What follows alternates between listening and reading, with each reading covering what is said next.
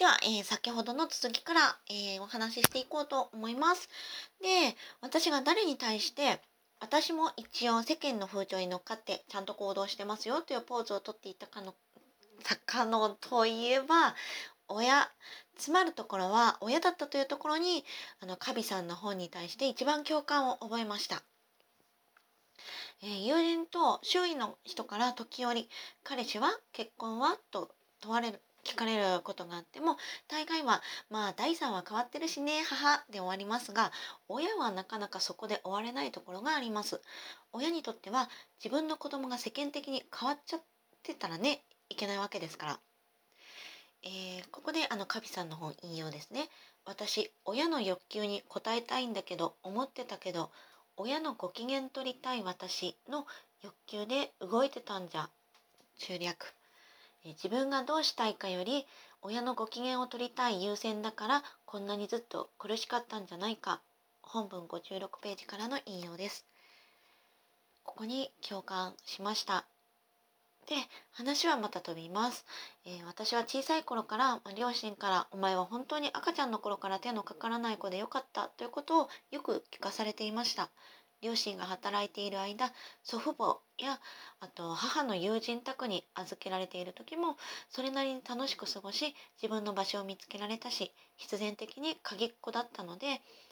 近所の友達と遊んで過ごして学校でもちゃんと勉強して成績も反抗期まではそれなりに良いポジションにつけてました。そうしてるとは思わなくてもこう何でも一人でできるマンになろうとしてたんじゃないかなって思います。親の目を自分で想定しながらその制約内で自分で行動するという感じですね。え、自らそうしている一方で母親から来る些細な押し付けは私にとってとても邪魔くさいものでした。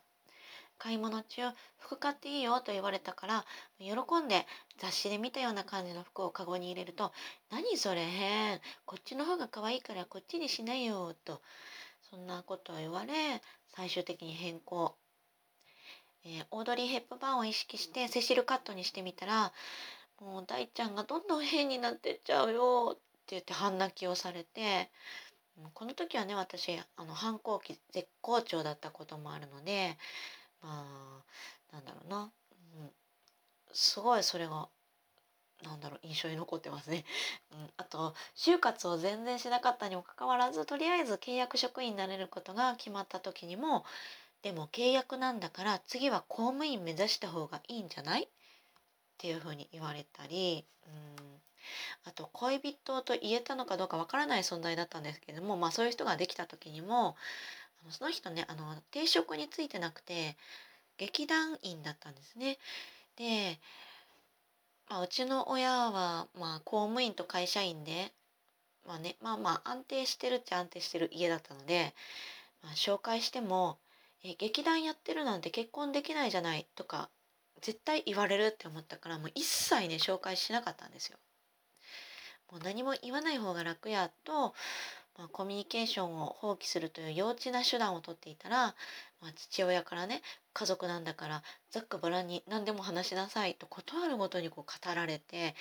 で私としてはこのね家族なんだから信仰っていうのがすごい嫌であの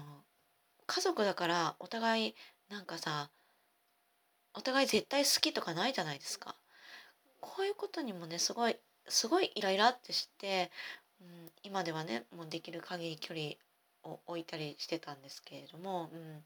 だからまあこのなんだろうなこの当時ですね結婚に対して親にも相手がどうこうっていうことじゃなくて自分のライフスタイルとして結婚は考えられない。今後は婚活をやめますということを伝えた時にはまさにカビさんの本のね本文64ページの翌日世界は広くなっていた。いけないと思っていた大陸が昨夜地続きになったのだ。呼吸がしやすい。こんな心境でした。結婚を目的に誰かを探さなくていいんだ。ただ自分による制約を解除してせいせいするほど一人でいられる自由を得たとはいえああ今誰かに寄りかかれたらすごい楽なのにっていう気持ちはもちろんあります。他人に体を触れてもらうこと他人の体に触れることがどれだけ気持ちよくて安らいで時にはドキドキするものか断片ながらこれまでの人生の中で知っているからです。セックスの時の密着感とまでいかなくていい。女子校時代の仲良しの子と腕を組んで寄り添って教室移動してたあのくらいの、まあ、誰かに味方でいてもらえているっていう実感が自分の中にこうストンってね落ちてくるような人の熱を懐かしく思います。でも自分で自分の体を抱えてみてもね限界があるんですよ。性的なことになれば本当にことさらに自分一人ではできないことも他人とならばできるじゃないですか。でも男性といたすのには抵抗がありますよね。うんまあ、アイドルとかね俳優さんの追っかけをするうちに、えー、男性は見るものっていう意識の方が大きくなってしまったせいもこれはあると思うんですけれども、うん、で私にはあの顔のみならず身体的にも見た目が幼いというコンプレックスに加え母親から身体的なことをちまちまとね指摘されていた記憶がこう積年の呪縛のように残っていてカビさん同様男性や周囲から女性として認識認識されることに戸惑いを感じるんですね。で私の場合は同時に魅力なんてないはずの私に対してなんでっていう疑いもこう、うん、なんかこう頭をねこういう考えが頭をよぎるわけですよ。カビさんは自分が女性として見られることが怖いこれはこのまま子供でいようっていうことのあの思考につながっていてこれは根本をたどってみると親にとっていい子でいたいっていう構図が出来上がってるんですね。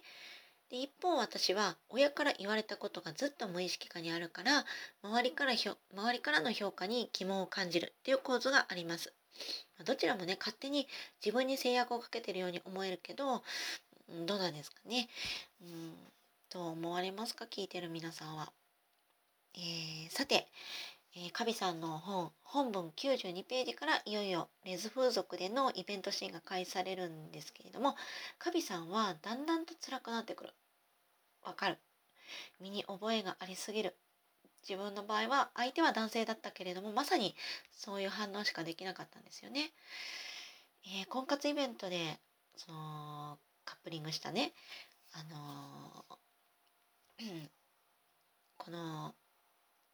この話の前の回でお話したその方ですよね。一泊旅行に行った方。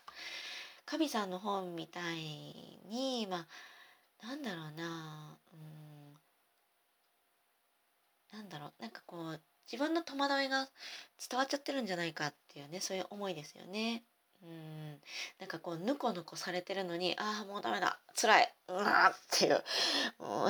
自分がこんなだったので当然相手にも伝わっちゃってるよなとこうね自重気味でいたらなんか翌朝その男性の方はとても嬉しそうな感じでね宙を迫ってきたので人間間でコミュニケーションを取るって高度なことだったんだなっていうふうに実感したわけで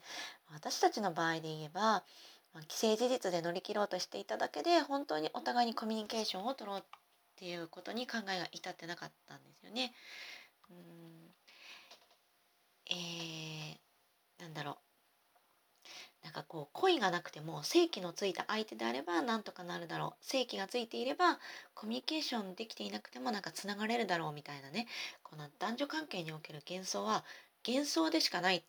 っていうことを身をもって知りましたそして、まあ、セックスが延長線上にあるかないかは別としてコミュニケーションについては、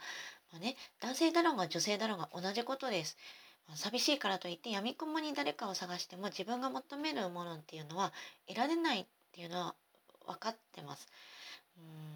最後にもう一つ私が共感してああすごいって思った部分がですねえっとなんだろう。性的接触をしたいから恋人を作るという方向に行く方が納得いかないことになる。うん。まあ、寂しすぎてあのレズ風俗に行きましたレポを読みながらこれまでの自分の対人関係も振り返ってみたりして一人でいる選択をした。今これからどんな関係の人がいると嬉しいのかなって考えたところなんだろうなこう触れ合えるお友達が一人でもいたら今後の人生だいぶ楽になるんじゃないかなっていうふうに思いついたんです。フレンド。あのフレンドのフレは触れ合うのフレ、まあ、それにはねまず私が発しているであろう他人へのガードを緩める努力みたいなものをしなくちゃいけないだろうしパッとは思いつかないんですけれども自分の中でいろいろ考えたりしなくちゃいけないこともあるんでしょうし、うん、なんだ思ってるだけでは何も変わらないしかといってフレンド作るぞって感じになってもそれはまたおかしくなるだろうし、まあ意識を変えてみたけどやっぱちょっと今の自分のレベルじゃ無理だわってなったらこういうねあのレズ風俗を頼ってその時限りになるけれどもコミュニケーションの経験を積ませていただくっていう選択肢もありなんじゃないかなって漠然とそう思ったんですよね。で実行に移すかどうかはまた別の話として選択肢の種類が増えるって大事じゃないですか。知っているこういうお店があるっていうサービスをしてくれるお店があるっていうことを知れただけで、まあ、気持ちは随分と楽になるなって当時思いました。でここまでが、まあ、当時の記録なんですけれども、ねえー、今回なんかこうなんか流れでこのレズ風俗を思い出してで今も本当にこの当時のこの感想を書いた時と同じ気持ちでいるのでなんだろう機会があったらあのお坊さんのお店利用させていただきたいなっていうことを思いつつ連休もあと2日静かに終わっていきそうな予感です。なんでやねん。そんなわけでえっと自分の思いを吐露した家飲み会でした。今日はこんな感じです